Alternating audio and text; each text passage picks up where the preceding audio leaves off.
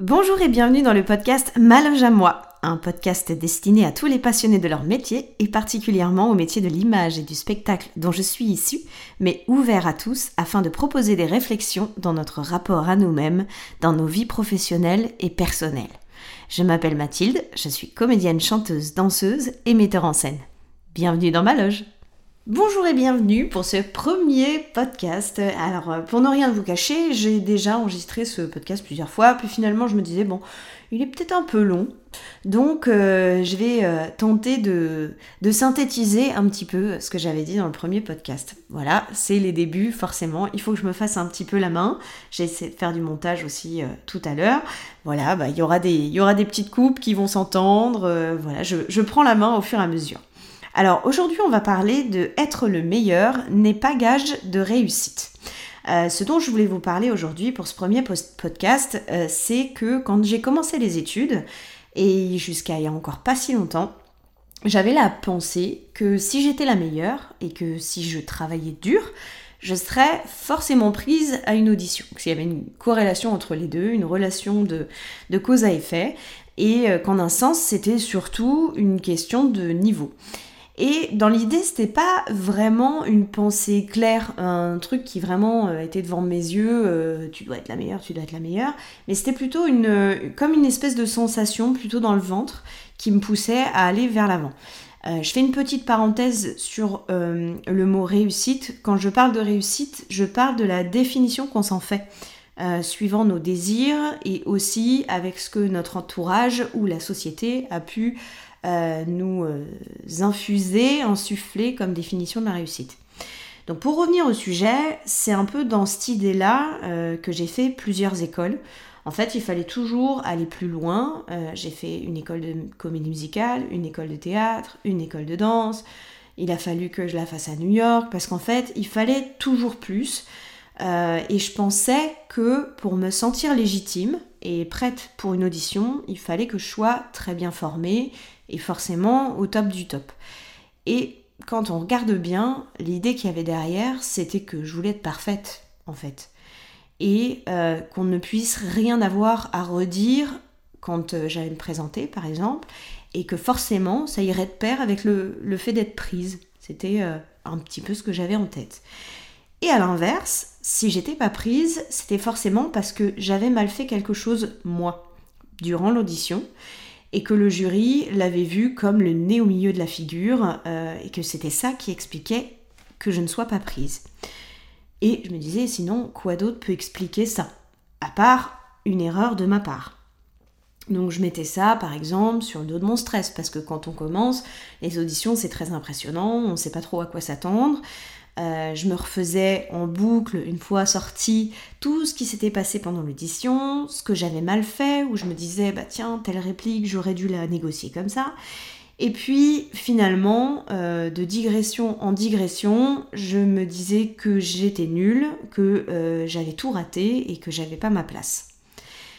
par exemple, ça pouvait être par exemple parce que une note n'était pas exactement sortie comme je l'avais voulu. Enfin, toutes sortes de choses euh, qui faisaient que j'expliquais le fait que je sois pas prise par une faute qui venait de moi. Et on pense dans ce genre de situation, à tort, que tout était sous notre contrôle et que si ça n'a pas marché, c'est forcément de notre fait et de notre faute. Euh, concernant les auditions, tout ce qu'on peut se dire avant, pendant, après, je pense que je ferai un podcast plus tard, euh, quand j'aurai un peu pris mes marques par rapport à cet exercice. Mais je pense qu'il y a énormément de choses à dire sur le sujet et euh, c'est un sujet aussi qui me passionne parce que, mon Dieu, tout ce qui peut se passer dans nos têtes à ces moments-là. Donc, dans mon cas, euh, pour revenir au sujet, j'ai travaillé, je me suis exercée pendant des heures et des heures en pensant que ça allait forcément aboutir à un résultat et que si je me donnais, j'allais euh, récolter les fruits, de mon investissement, pour parler un peu vulgairement. Et je pense que ça, c'est un peu euh, l'héritage de ce qu'on pouvait nous dire, euh, que ce soit nos parents ou les maîtresses à l'école, par exemple, c'est que si tu travailles bien, tu auras un bon métier. Enfin, il y, a toujours un truc où il faut se donner et on va obtenir quelque chose après. Malheureusement, si dans la plupart des autres situations de la vie. Euh, bon, ça peut pas forcément marcher à tous les coups, mais souvent il y a quand même une relation de cause à effet entre le travail qu'on fournit et le résultat à la, fin. Dans notre métier, malheureusement, il y a vraiment absolument rien qui n'obéit à cette règle-là. Euh, pour nous, les artistes, mais ça peut être aussi dans d'autres métiers, le fait d'avoir travaillé dur, de s'être formé dans une ou plusieurs écoles, euh, être même très très bon euh, aux yeux de nos congénères et de l'avoir entendu par exemple, le travail qu'on fournit ne garantit pas du tout d'atteindre le résultat escompté. C'est-à-dire décrocher le rôle dans notre cas et exercer notre métier, accéder à ce fameux Graal de jouer sur une belle scène euh, ou dans un très beau film. Euh, notre rêve, quoi. Et on a beau avoir notre texte sur le bout des doigts, maîtriser la chanson, fait peut-être la meilleure audition parmi toutes, et eh ben on sera pas forcément pris à la fin.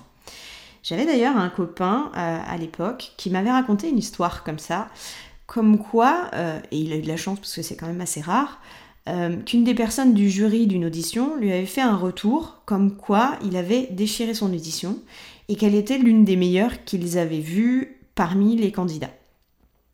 Évidemment, vous allez me voir venir, c'est pas lui qui a été pris, mais un autre qui visiblement s'était peut-être un peu moins bien débrouillé à son audition.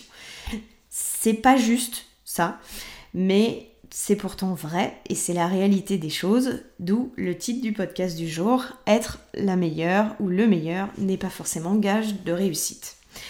Pourquoi? Bon, déjà, de par la, la nature de notre métier.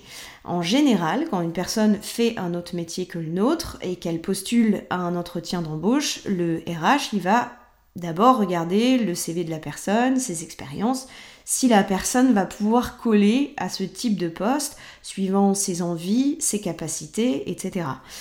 Dans la plupart des cas, à part pour certains métiers où on va chercher des critères précis comme le physique par exemple, les RH, ils vont rarement aller chercher des profils où la personne, elle a non seulement les compétences, mais aussi le type de physique, en même temps que le type de voix, d'énergie, d'état d'esprit pour travailler en équipe le type de danse pratiquée, à quel niveau euh, il pratique ou elle pratique cette danse, et parfois ça va même jusqu'à des tailles de confection ou de permis B, quoi.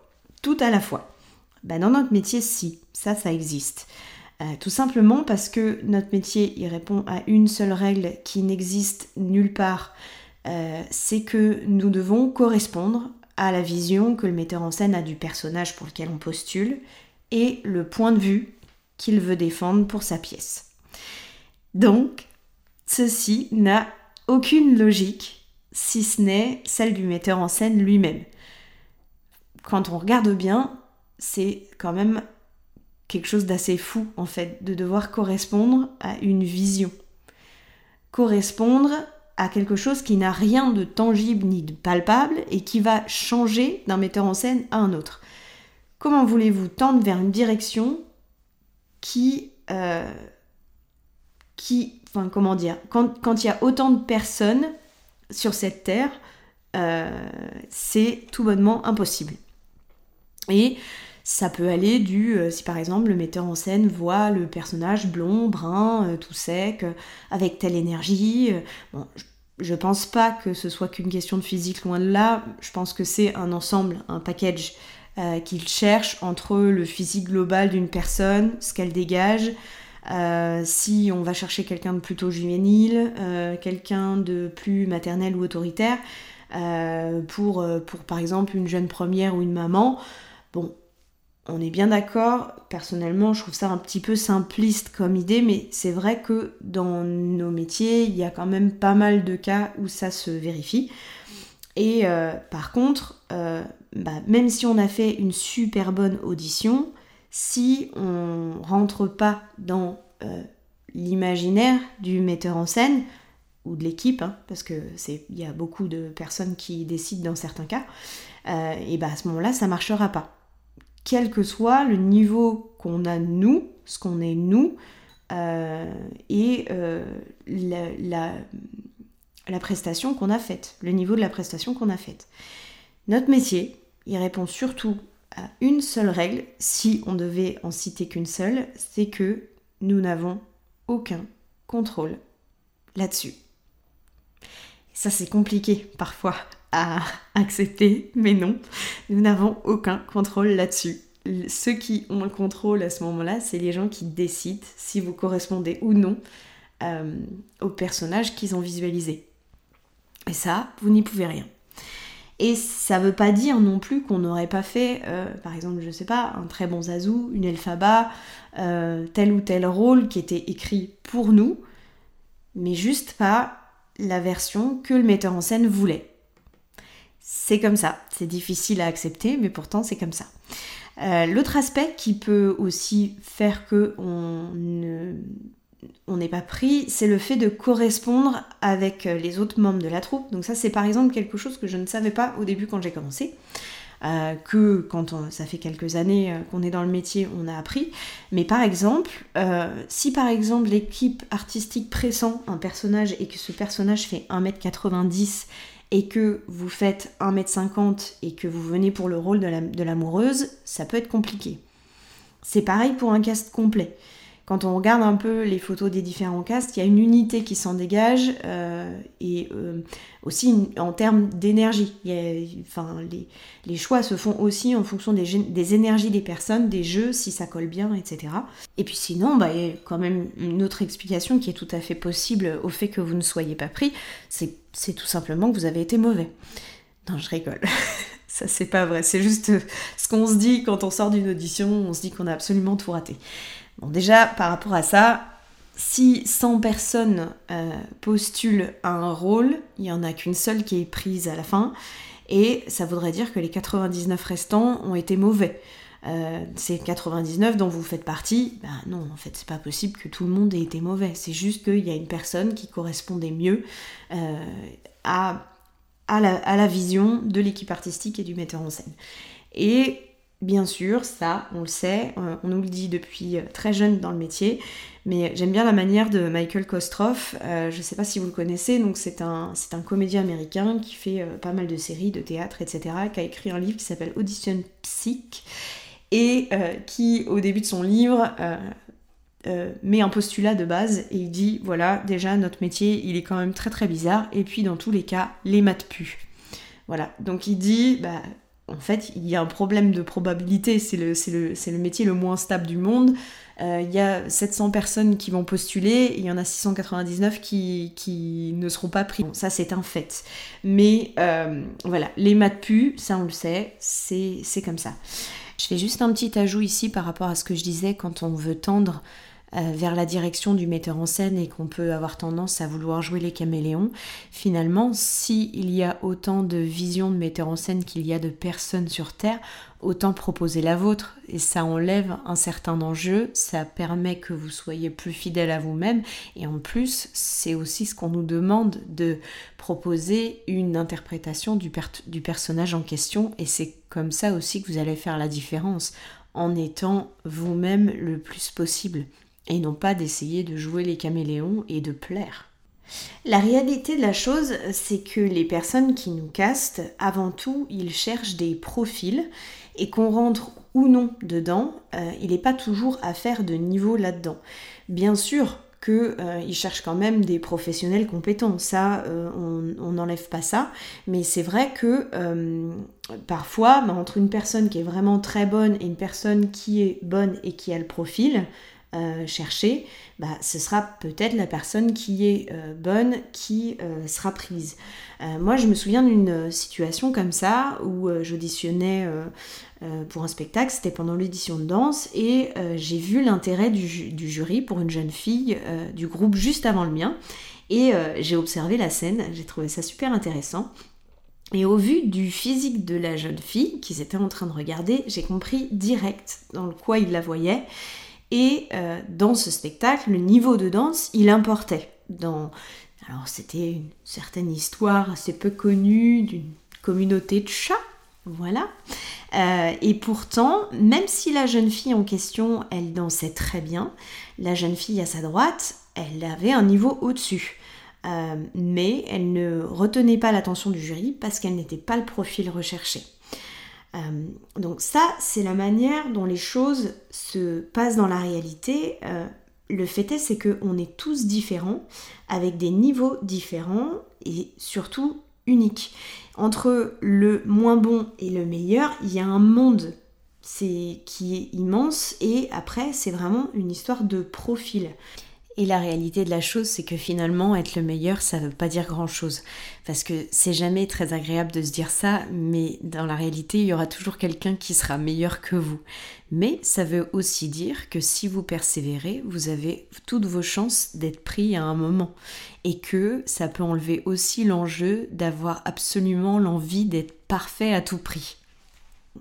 Là-dedans, je pense pas que vous ayez non plus appris euh, des choses révolutionnaires, mais c'est vrai que, euh, en tout cas, c'est mon cas. Parfois, quand je reçois un avis d'audition négatif, euh, j'ai un peu mes vieux démons qui ressortent et j'oublie ce genre de choses, alors que pourtant je le sais. Mon, mon conscient le sait, par contre, j'ai tout mon inconscient qui est en train de me balancer des trucs horribles. et bah, toutes ces pensées négatives, elles nous submergent quand, euh, on a des, retours négatifs euh, et, on oublie un petit peu ce genre de choses. Maintenant, on va revenir un peu à nous-mêmes euh, et à ce qui se passe en nous dans ce genre de cas. comme je disais plus haut, cette fameuse sensation que j'avais en moi qui me poussait vers l'avant m'a poussé à me former et à bien me former, ce qui en soi est plutôt une expérience positive. Euh, quand je regarde en arrière, je regrette pas du tout ces expériences, j'ai énormément appris, j'ai appris sur moi, j'ai appris euh, mon métier, et dans ce cas, on pourrait se dire que tout va bien et qu'il n'y a pas de problème. Pourtant, il y en a un problème, c'est que derrière cette pensée, il y en avait beaucoup d'autres, malheureusement. Et me concernant, la pensée qui avait derrière ça, c'est que si j'étais la meilleure, j'allais obtenir quelque chose et que ce quelque chose, c'était la validation des gens en face. Euh, si j'étais la meilleure, ils allaient le voir, euh, me prendre, et ça allait me prouver que je l'étais, finalement. Ça devait me prouver à moi, par quelque chose qui venait de l'extérieur, que j'étais la meilleure, et venir en un sens combler une faille en moi. Et si j'étais pas prise à l'inverse et que j'obtenais pas cette validation extérieure, alors c'était de ma faute parce que j'avais fait une erreur, par exemple, ou tout simplement parce que j'étais pas assez bonne. Et c'est là que euh, commence tout un flot de pensées négatives, tout un film qui nous bouffe complètement notre énergie du fait de l'interprétation et des émotions que nous mettons face à un événement. Et ça, c'est souvent isolé de l'événement et de ce qui se passe réellement dans la réalité. C'est ce qu'on projette sur l'événement et on se donne l'illusion qu'on avait le contrôle d'une situation sur laquelle on n'en a aucun. Et tout ça, ça se passe dans nos têtes sans qu'on en ait conscience. C'est euh, juste des histoires de sensations, c'est un flot de, de pensées pas claires. Et tout ça, ça se résume en un seul mot, l'ego. Et oui, ce fameux ego. Mais rassurez-vous, l'ego, c'est pas un gros mot. Tout le monde en a et c'est complètement humain. Donc, euh, vous pouvez vous détendre là-dessus, vous inquiétez pas. La définition exacte, au sens psychologique, c'est qu'il désigne le moi, c'est-à-dire la représentation et la conscience que tout individu a de lui-même. L'ego est souvent perçu comme la substance de notre personnalité dans le sens psychologique. C'est-à-dire qu'on se fait un peu une image de, nous-mêmes, euh, comme euh, par exemple, je sais pas, je suis une personne qui n'aime pas les brocolis, je suis une non-fumeuse ou une fumeuse, euh, je suis comme ci, je suis comme ça. Et parfois on a tendance à fusionner ces idées comme faisant partie de notre personnalité. Et cet ego, il nous donne l'illusion qu'on a le contrôle d'un événement et, qui, et que si celui-ci ne se passe pas comme nous le souhaitons, alors que c'est notre faute, et c'est là qu'arrive la souffrance. Et même si notre conscient il connaît la vérité, euh, que nous ne pouvons pas toujours correspondre et que malgré tout on a certainement fait une très bonne édition, euh, l'ego en sous-marin il nous sabote le moral. Tant que les choses elles se passent bien pour nous, on peut dire euh, grosso modo que tout va bien et que c'est pas trop grave à part dans l'excès bien sûr. Mais là où le bas blesse, c'est qu'il peut aussi nous faire souffrir énormément.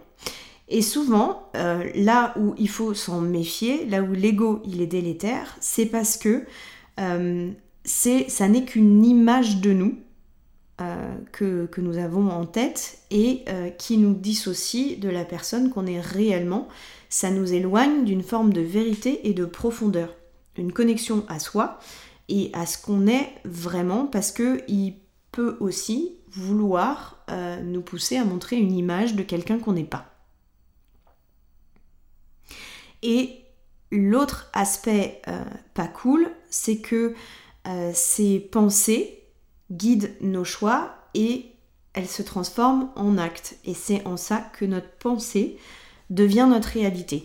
Ça n'a rien à voir avec euh, le fait de penser positive va nous amener quelque chose de positif. C'est pas, pas dans cette idée-là.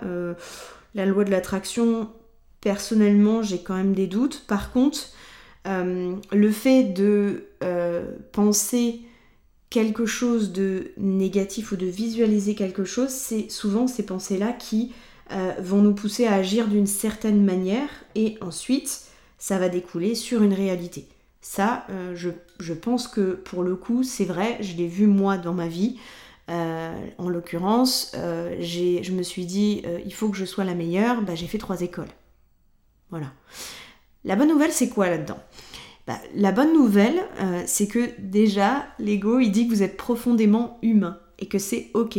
Parce que euh, tout le monde a de l'ego et il varie suivant les domaines de la vie. Donc si vous vous rendez compte que vous en avez, bon bah ok, il euh, n'y a pas besoin de se flageller, c'est normal, c'est humain. et il n'y a pas besoin de vous faire du mal parce que vous avez de l'ego ou, vous dites euh, voilà j'ai un ego qui est mal placé. La deuxième bonne nouvelle, c'est que quand vous prenez conscience de ces pensées et qu'elles résultent de lui et que c'est-à-dire dans une situation comme ça, ça vous fait du mal, alors dans ce cas, vous pouvez agir dessus et vous connecter à ce que vous êtes vraiment, à dissocier vos pensées de ce que vous êtes et ce que vous êtes réellement et ne plus le laisser agir en roue libre quand il a été écorné et vous faire souffrir. Donc si vous avez conscience par exemple que vous enchaînez les formations dans une certaine forme de course en avant, bah dans ce cas, vous pouvez changer votre regard et le faire non pas pour euh, obtenir quelque chose au bout du processus, mais le faire pour vous et pour votre plaisir. Et ça se trouve, euh, vous ferez exactement les mêmes choix mais la manière de vivre, elle sera différente. Et euh, j'ai entendu dans pas mal de, podcasts aussi que, j'écoute à côté, une réflexion qui est super intéressante entre vouloir quelque chose et en avoir besoin. Et je pense que la question, elle se pose réellement là. Est-ce que vous voulez quelque chose ou est-ce que vous en avez besoin? Et euh, si par exemple à la fin euh, d'une audition vous n'êtes pas pris et que vous vous sentez pas bien, vous pouvez identifier que ces pensées, elles viennent de lui et stopper cette fameuse souffrance. Et dissocier euh, ce qui s'est passé de l'audition et de ce que ça pourrait dire de vous ou, ou s'associer à vous. Et dans ce cas, on a quand même un magnifique pouvoir de changer notre pensée autour de ça et euh, de nous reconnecter à une source d'énergie inépuisable qui est la nôtre. Parce que tout être humain, au fond de lui, sa nature profonde, c'est la joie. Et c'est l'ego qui nous enlève cette joie. Et un autre aspect de la pensée inconsciente, dans le je dois être le meilleur pour réussir, c'est que euh, ça peut aussi vous donner l'illusion que vous n'êtes jamais, jamais assez pour arriver à l'objectif et vous empêcher de passer à l'action. C'est-à-dire que dans votre tête, peut-être que vous allez vous dire, tant que je suis pas le meilleur à mes yeux, parce que j'ai encore du travail à faire ou je ne sais quoi, eh ben on va avoir tendance à ajourner certaines actions qu'on voudrait faire, par exemple. Euh, je sais pas, euh, ce, euh, j'ai pas encore appris assez de choses, par exemple, pour monter un spectacle. Je suis pas encore assez bon dans, dans, dans ce domaine. Euh, bah en fait je vais repousser ça, je vais procrastiner. Et en étant conscient dans ce cas, bah, vous pouvez passer à l'action parce que déjà vous êtes un peu plus gentil avec vous-même, même si euh, c'est pas parfait, bah, comme on dit, euh, un voyage de milieu a commencé par un pas. C'est un proverbe chinois ça. Donc voilà. Et un petit exercice que vous pouvez faire, c'est identifier quel impact cette pensée-là, être le meilleur est gage de réussite, elle a pu avoir dans votre vie. Et ce que ça vous a poussé à faire, mais aussi ce qu'elle vous a empêché de faire. Me concernant, j'ai plein d'exemples qui me viennent en tête. Et maintenant, j'ai envie de vous poser une petite question. Et toi, dans ta loge à toi, c'est quoi ton histoire avec le titre? Je vous remercie de m'avoir écouté, je vous embrasse et je vous dis à très vite. Ciao